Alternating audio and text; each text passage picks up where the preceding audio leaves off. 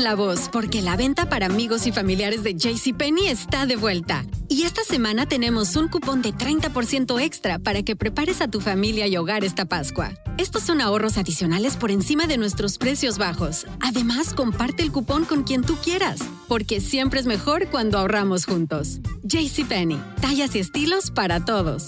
Oferta válida del 11 al 17 de marzo. Aplican exclusiones. Detalles en la tienda jcp.com. Este abril te invitamos a nuestra feria virtual Univisión Contigo rumbo a la universidad. Conéctate virtualmente con representantes de colegios y universidades en la costa este. Desde Nueva York a Florida, aprende sobre ayuda financiera, becas y otros recursos para continuar tu educación. Regístrate para asistir y para la oportunidad de ganar una tableta. Te esperamos en Univisión Contigo rumbo a la universidad del 3 al 9 de abril. Regístrate ya en univision.com diagonal universidad. Hola, soy Jorge Ramos y a continuación escucharás el podcast del Noticiero Univisión. Bienvenidos, soy Ilia Calderón y estas son las historias más importantes del día. Buenas noches, vamos a comenzar con las medidas sin precedentes, Ilia, que fueron anunciadas por el gobernador de Texas, Greg Abbott para frenar la inmigración por la frontera. Abbott dijo, Jorge, que enviará a los indocumentados detenidos en Texas al Capitolio Federal en Washington y que bloqueará con barcos el paso por el río Bravo. Y no solo eso, dice que va a colocar también alambres de púas en zonas de alto tráfico de los inmigrantes. Y se justifica diciendo que lo hace para evitar una potencial oleada de inmigrantes el próximo mes cuando vence el título 42, que es la medida que permite deportaciones inmediatas debido a la pandemia. Vámonos con Marlene Guzmán, ella tiene el reporte. La primera ubicación serán los escalones de la capital de los Estados Unidos. Es el mensaje del gobernador de Texas, Greg Abbott, anunciando una nueva política estatal de cero tolerancia hacia los inmigrantes indocumentados, que incluye detener y enviar a los inmigrantes hasta el Capitolio en Washington en vez de liberarlos en ciudades fronterizas abrumadas por la cantidad de migrantes, además de mejorar de inmediato las inspecciones vehiculares en los puertos de entrada para frenar a los contrabandistas. Es la respuesta de Abbott a la recomendación de los Centros para el Control de Enfermedades de eliminar el título 42 la regla que desde el 2020 permite expulsar a muchos migrantes a su llegada a la frontera. Las políticas fronterizas de la administración Biden han llevado a cruces récord de inmigrantes en Estados Unidos. A partir de este jueves comenzarán ensayos en cinco puntos fronterizos colocando contenedores, usando equipo acuático de la patrulla fronteriza para bloquear los cruces migratorios, acciones en preparación para la migración masiva que podría comenzar cuando termine el título 42 el 23 de mayo. Si eres un organizador de caravanas y piensas que vas a abrumar nuestros puertos de entrada, vamos a estar aquí esperándote. El mandatario tejano implementa estas medidas bajo la presión de exfuncionarios del gobierno de Donald Trump para que declare una invasión en la frontera sur de Texas y luego de tres demandas que interpusieron sus homólogos de Arizona, Missouri y Luisiana contra el gobierno del presidente Biden para evitar que se elimine el título 42. No es el momento para venir, aún estamos implementando medidas significativas para cualquiera que intente emigrar de manera irregular. Precisamente antes de que emitan más restricciones a las políticas migratorias, es que estamos viendo un incremento en ese flujo de migrantes pero no se compara a los números que estima el Departamento de Seguridad Nacional, que sería de 18 mil por día aquí en la frontera de Texas. A la estación de autobuses en Brownsville, Texas, continúan llegando cientos de migrantes como este peruano, que en un andador lentamente da sus primeros pasos de libertad en territorio estadounidense, donde se siente a salvo. Porque mi país me quisieron matar. Yo vengo porque a mí me quieren cobrar extorsión. A mí me golpearon mi cadera, mi nariz, mi cabeza, patatas. En Brownsville, Texas, Marlene Guzmán, Univisión. Hablando precisamente de la situación en la frontera, más de 2.000 ucranianos han llegado a la frontera con México con la intención de cruzar hacia los Estados Unidos. El presidente Biden dijo que el país acogerá a unos 100.000 refugiados. Hoy, precisamente, comenzó el proceso para examinar sus casos. Jorge Fregoso habló con ellos y también con autoridades locales y voluntarios que están ayudando en este proceso. El puerto fronterizo del Chaparral en Tijuana permaneció cerrado por más de dos años. Pero hoy las autoridades lo abrieron exclusivamente para recibir a cientos de ucranianos que buscan asilo en los Estados Unidos. Aunque ya lo recibían en cantidades menores, hoy inició una estrategia para poder acoger a al menos 500 ucranianos que habían permanecido varios días en un improvisado campamento y después en un albergue habilitado únicamente para ellos. Eh, los ucranianos tienen un proceso ahorita abierto de refugiados, están en guerra y, eso va a estar abierto hasta que lo determine Estados Unidos. Desde muy temprano estaban listos con sus pocas pertenencias, en espera de que lo llamaran para poder subir al autobús que los llevaría a lo que consideran será su nueva vida. Benshan viaja con su esposa y cuatro hijas. Dice sentir miedo de no saber qué es lo que pasará ahora, pero lo que sí sabe es que sus hijas estarán a salvo. Se espera que en el primer día logren ingresar a solicitar asilo más de 500 ucranianos a los Estados Unidos, en muchos casos familias completas. Dice que cada vez eran más los misiles en sus casas y en contra de la gente. Asegura que los obligaron a salir de su país. Los ucranianos son transportados en camiones desde un albergue a la frontera con Estados Unidos, donde son ingresados para seguir su proceso de asilo. Pero por grupo de 50 los están aceptando. Y normalmente cada dos horas están yendo. A pesar de que comenzó este proceso, aún son muchos los que siguen en el albergue y muchos más los que continúan llegando. Después de dejar este albergue, los migrantes ucranianos que logren ingresar a los Estados Unidos podrán recibir asistencia de organizaciones religiosas, quienes los apoyarán a llegar a su destino. En Tijuana, México, Jorge Fregoso, Univision. El presidente Biden condenó otra vez los crímenes de guerra rusos en Ucrania y anunció nuevas medidas en contra del Kremlin. Vamos a pasar en vivo con Pedro Rojas desde la Casa Blanca. Pedro, te escuchamos.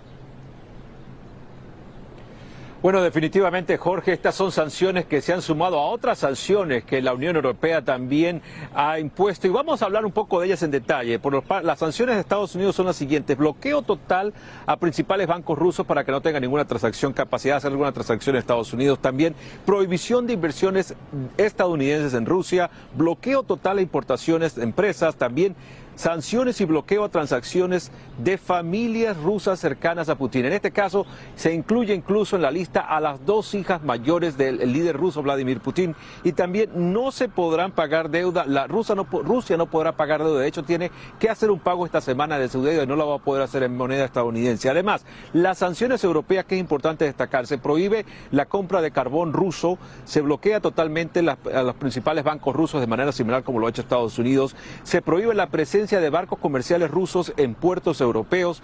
También se prohíbe la exportación de tecnología europea, la importación de productos y alimentos rusos y también las empresas rusas no van a poder competir en en los programas o proyectos que esté ofertando Europa para, para, realizar. Ahora, todo esto ocurre en medio de sanciones y también de muchas otras acciones que está llevando a cabo el Departamento de Justicia en los últimos días. Hemos visto imágenes de confiscación de yates en varios puertos europeos con oficiales del FBI. Eso significa que Estados Unidos poco a poco ha venido incrementando su presión. El gobierno asegura que esta presión busca estrangular la economía rusa y reducirla para que no tenga la capacidad de tener una posibilidad de seguir sosteniendo este conflicto armado en Ucrania.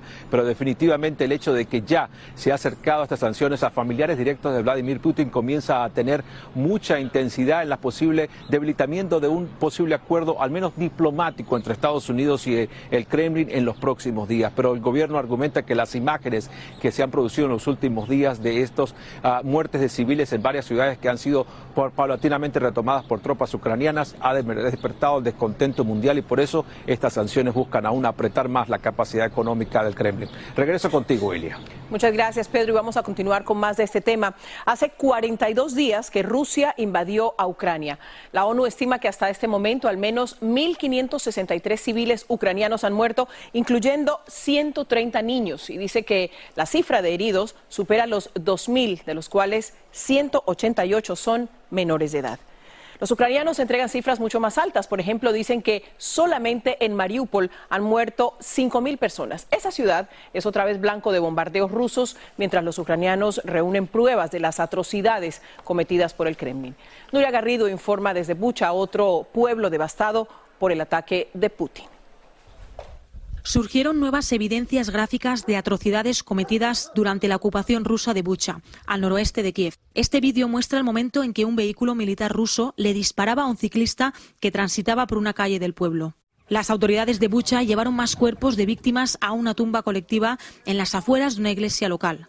Aquí se han encontrado por lo menos 280 personas muertas, incluyendo niños, desde que el ejército ucraniano recuperó el control. Este hombre de 63 años nunca salió de su casa durante la ocupación enemiga porque estaba aterrado. Nos escondimos en el sótano mientras los misiles volaban sobre nuestra casa. Al final nos enteramos de que habían matado a nuestros vecinos. Las autoridades limpian las calles de municiones y explosivos que los rusos dejaron atrás. Dicen haber desactivado más de 4.000 en todo el país. Los servicios de emergencia siguen trabajando en Bucha para que poco a poco vaya recuperando la normalidad. También los soldados ucranianos siguen desactivando minas y artefactos explosivos que las tropas rusas dejaron antes de marcharse. Y por desgracia sigue siendo muy fácil en esta ciudad encontrarse con cadáveres como los que están yaciendo ahora mismo a mi derecha. En Borodianka, al norte de Kiev, los combates entre las fuerzas rusas y las ucranianas destruyeron edificios de apartamentos. Luego de semanas de ocupación, los invasores redujeron el lugar a ruinas, provocando la indignación de los sobrevivientes. ¿Ven lo que sucede? Vamos a quemar Moscú. Los ataques rusos volvieron a centrarse hoy en Mauripol, justo cuando residentes hacían largas colas para recibir ayuda humanitaria frente a un centro comercial. Recibimos avena, pescado enlatado, carne enlatada y leche condensada. Esta ayuda es sumamente necesaria, pero cuando se termine no sabemos qué hacer. Nos moriremos de hambre. Cientos de miles de personas permanecieron encerradas en refugios en esa ciudad, sin alimentos adecuados ni agua suficiente durante semanas de feroces bombardeos. Nuria, qué, complicada situación en esta ciudad. Ahora que los rusos se han retirado, es difícil volver a hablar, por supuesto, de volver a la normalidad en una ciudad que está destruida y que sigue llorando y contando sus muertos. Pero, ¿qué es lo que dicen quienes todavía están ahí en Bucha, las personas que nos mostraste que todavía sobreviven ahí? Hola, ¿qué tal? Muy buenas noches. La verdad es que impresiona muchísimo entrar en Bucha porque allá donde mires todo está destrozado, los edificios, las casas. Y lo peor es que en cualquier momento, si vas andando, por desgracia te puedes topar con algún cadáver porque sigue yaciendo en el suelo. Respecto a los residentes que siguen en Bucha, que son pocos porque es verdad que muchos salieron, la mayoría de ellos son ancianos. Y el principal temor que tienen ahora, el principal miedo es que los rusos vuelvan. Los rusos vuelvan a intentar eh, tomar el control de Kiev y por lo tanto pasen otra vez por esta ciudad.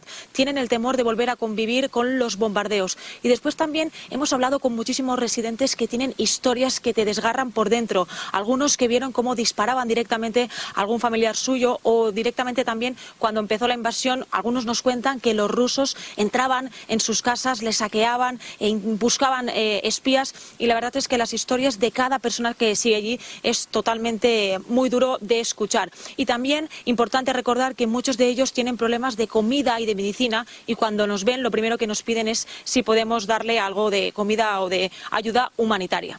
Esto es todo y regreso contigo, Jorge. gracias. Qué, valiente tu trabajo, Nuria. Gracias. El Papa Francisco condenó la matanza de civiles en el suburbio de Bucha, mostró una bandera ucraniana que, según dijo, provenía de esa ciudad destruida por los rusos y luego la besó en presencia de 12 niños ucranianos que lo acompañaron en el escenario. También reiteró su llamado a ponerle fin a la guerra. Este abril te invitamos a nuestra feria virtual Univisión Contigo rumbo a la universidad. Conéctate virtualmente con representantes de colegios y universidades en la costa este, desde Nueva York a Florida. Aprende sobre ayuda financiera, becas y otros recursos para continuar tu educación. Regístrate para asistir y para la oportunidad de ganar una tableta. Te esperamos en Univisión Contigo rumbo a la universidad del 3 al 9 de abril. Regístrate ya en univision.com diagonal universidad. Estás escuchando el podcast del noticiero Univisión. Vamos a cambiar de tema y vamos a Centroamérica. La Sala Constitucional de Honduras declaró hoy inadmisible el recurso de amparo planteado por la defensa del expresidente Juan Orlando Hernández para evitar su extradición a los Estados Unidos, donde debe responder por acusaciones de narcotráfico. Desde Honduras, Claudia Mendoza tiene lo último del proceso. Claudia. Hola, ¿qué tal? Un gusto saludarles. Tratando de evitar que el exmandatario hondureño Juan Orlando Hernández sea llevado en extradición, su cuerpo de abogados introdujo hace algunos días un recurso de amparo ante la Corte Suprema de Justicia. Pero hoy, la Sala de lo Constitucional ad hoc dijo que no procede ese recurso de amparo y ratificó la decisión de un juez de extradición de hace algunas semanas de que Juan Orlando Hernández sí se ha llevado hacia los Estados Unidos. Sin embargo, hace unos momentos el vocero de la Corte Suprema de Justicia informó que el cuerpo de abogados todavía puede interpelar esa decisión y puede introducir un recurso de reposición que será visto por la Corte Suprema de Justicia en las próximas horas. Mientras tanto, yo me encuentro en los alrededores del batallón especial donde se encuentra Juan Orlando Hernández desde el 16 de febrero, cuando fue sacado de su casa luego de la orden de extradición que emitió el gobierno de los Estados Unidos al gobierno hondureño por vinculársele por cargos relacionados con el narcotráfico y portación ilegal de armas. Nosotros vamos a continuar pendientes del desarrollo de este proceso de extradición del ex mandatario hondureño Juan Orlando Hernández. Mientras tanto, regreso con ustedes al estudio. La política de cero tolerancia implementada por el gobierno de Donald Trump separó de sus padres a miles de niños inmigrantes. Aquí lo cubrimos todo el tiempo. La administración Biden se ha dado a la tarea de reunificar con sus familias a muchos de estos niños, la mayoría procedentes de América Central. Jaime García nos habla de este esfuerzo y de por qué los defensores de los inmigrantes creen que es necesario hacer más. Hay que recordar que la política de cero tolerancia tenía el objetivo de disuadir a familias a que no llegaran a la frontera para presentarse para solicitar el asilo. Buscando reparar el daño que causó la política de cero tolerancia implementada por el gobierno del expresidente Donald Trump. El gobierno del presidente Joe Biden ha logrado reunificar a cientos de niños centroamericanos que fueron separados de sus padres cuando llegaron por la frontera con México buscando refugio. Hasta hoy hemos reunificado aquí en los Estados Unidos a casi 170 familias y estamos en el proceso todos los días de identificar y reunir a más. Así que hoy día tenemos casi 400 que están en el proceso de reunificación. Se estima que al menos 4.200 niños fueron separados de sus padres. Lo que ningún oficial del gobierno del expresidente Donald Trump pudo aclarar durante un juicio en la Corte Federal aquí en California es por qué ningún oficial del gobierno tomó nota de quiénes eran los padres y cuáles eran sus hijos, para en un futuro poder reunirlos. La fuerza de trabajo formada hace un año para reunificar familias ha difundido en Centroamérica este sitio de internet juntos.gov donde se pueden registrar los padres separados de sus hijos entre 2017 y 2021. Lo que les podemos ofrecer en este momento son tres años de permiso de quedarse en los Estados Unidos con la posibilidad de, de, renovar eso. Pero hay quienes critican al gobierno actual por no aceptar ofrecer una compensación por los daños. Siguen muchas personas traumadas, dañadas por esta política. Esos asuntos son asuntos que se tratan con el Departamento de Justicia y están en la Corte. En Los Ángeles, Jaime García, Univisión. En Perú crece la tensión política por el creciente rechazo popular al presidente Pedro Castillo, por lo que muchos consideran su incapacidad para gobernar. El mandatario tiene apenas 26% de popularidad, sobrevivió dos intentos de destitución y ha cambiado cuatro veces su gabinete en apenas medio año de gobierno. María Luisa Martínez tiene lo último sobre la ola de protestas en Perú. Una nueva jornada violenta de protesta empezó en el sur de Lima. Transportistas y agricultores agobiados por el alza de los combustibles, fertilizantes y de los alimentos se enfrentaron a la policía. Un manifestante con herida de bala murió. El centro de la ciudad de Lima amaneció con los destrozos de las violentas protestas de anoche. El gobierno del presidente Pedro Castillo se debilita con el paso de las horas. Por un lado, miles de ciudadanos salieron pacíficamente a marchar, desacatando el estado de emergencia y la orden de inamovilidad en la ciudad de Lima.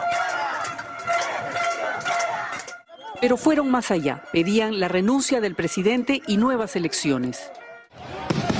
Por otro lado, en paralelo, una violenta turba de vándalos destruyeron oficinas públicas y negocios generando caos. Para defenderse, la policía usó gas y el carro rompe manifestaciones.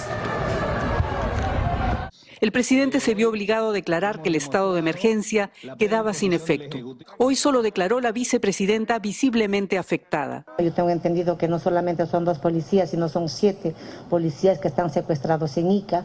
El creciente descontento se debe a la pésima gestión del presidente Pedro Castillo, de sus ministros y a las ya constantes denuncias de corrupción de él y su entorno. Aparte de, la guerra que hay en Ucrania, que no nos digan que el combustible está así a nivel internacional. ¡Este es un robo! Cada vez más peruanos están pidiendo al presidente Pedro Castillo que renuncie a su cargo y también a los representantes del Congreso y que convoquen a nuevas elecciones, algo a lo que no parecen dispuestos, mientras el país se sume en una crisis de ingobernabilidad. En Lima, Perú, María Luisa Martínez, Univisión. Los inmigrantes siendo comentados en California que sean mayores de 50 años, presten atención. Tienen hasta el 30 de abril para inscribirse para el servicio médico gratuito que entrará en vigor el primero de mayo. A partir de esta fecha, la medida va a beneficiar a más de 250 mil personas. En Los Ángeles, Salvador Durán nos explica cuáles son los requisitos. Esta mañana, María Pascual, de 57 años, se presentó a la clínica de su comunidad en Los Ángeles a solicitar el seguro médico de California conocido como Medical y que el Estado ha activado gratuitamente para las personas mayores de 50 años y sin importar su estado migratorio. A veces no tenemos la facilidad económica para pagar ciertos este, programas o costos de Medical. Tendrían un doctor que es primario a lo otro que sería es cubriría laboratorios, cubriría medicamentos, también el cuidado de los, de los dientes y también el cuidado de los ojos. Pero para tener derecho a los beneficios, los solicitantes deben demostrar que son individuos de bajos recursos económicos y comprobar que viven en el estado de California. Una identificación eh, puede ser un pasaporte, una licencia de manejo o también a una matrícula consular. La senadora María Elena Durazo, quien lideró esta iniciativa, explicó que los fondos salen del presupuesto del Estado y calcula que el costo será de entre 3 mil millones a 5 mil millones de dólares y que cerca de 250 mil personas indocumentadas podrían calificar. El Estado de California sí, y vamos a ser el primer Estado que cubre a los indocumentados. Los beneficiarios pueden acudir a cualquier clínica comunitaria e inscribirse o visitar esta página en internet benefitscal.com del gobierno de California. El programa entra en vigor el primero de mayo. La senadora autora del programa también nos dijo que para el año 2024 tiene un plan para que todos los inmigrantes indocumentados en el estado de California puedan tener acceso a un seguro médico y sin importar su edad. En Los Ángeles, California, Salvador Durán, Univisión.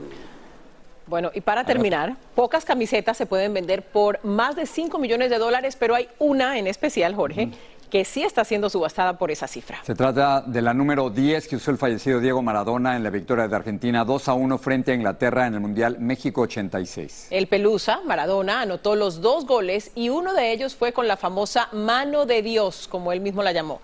El inglés Steve Hodge intercambió su camiseta con esta de Maradona que ahora está subastando. Ahora yo digo, paga 5 millones de dólares y que te la pones o qué, haces con ella? ¿La marcas o qué? será, un museo. Exacto. Buenas noches. Así termina el episodio de hoy del podcast del Noticiero Univisión. Como siempre, gracias por escucharnos.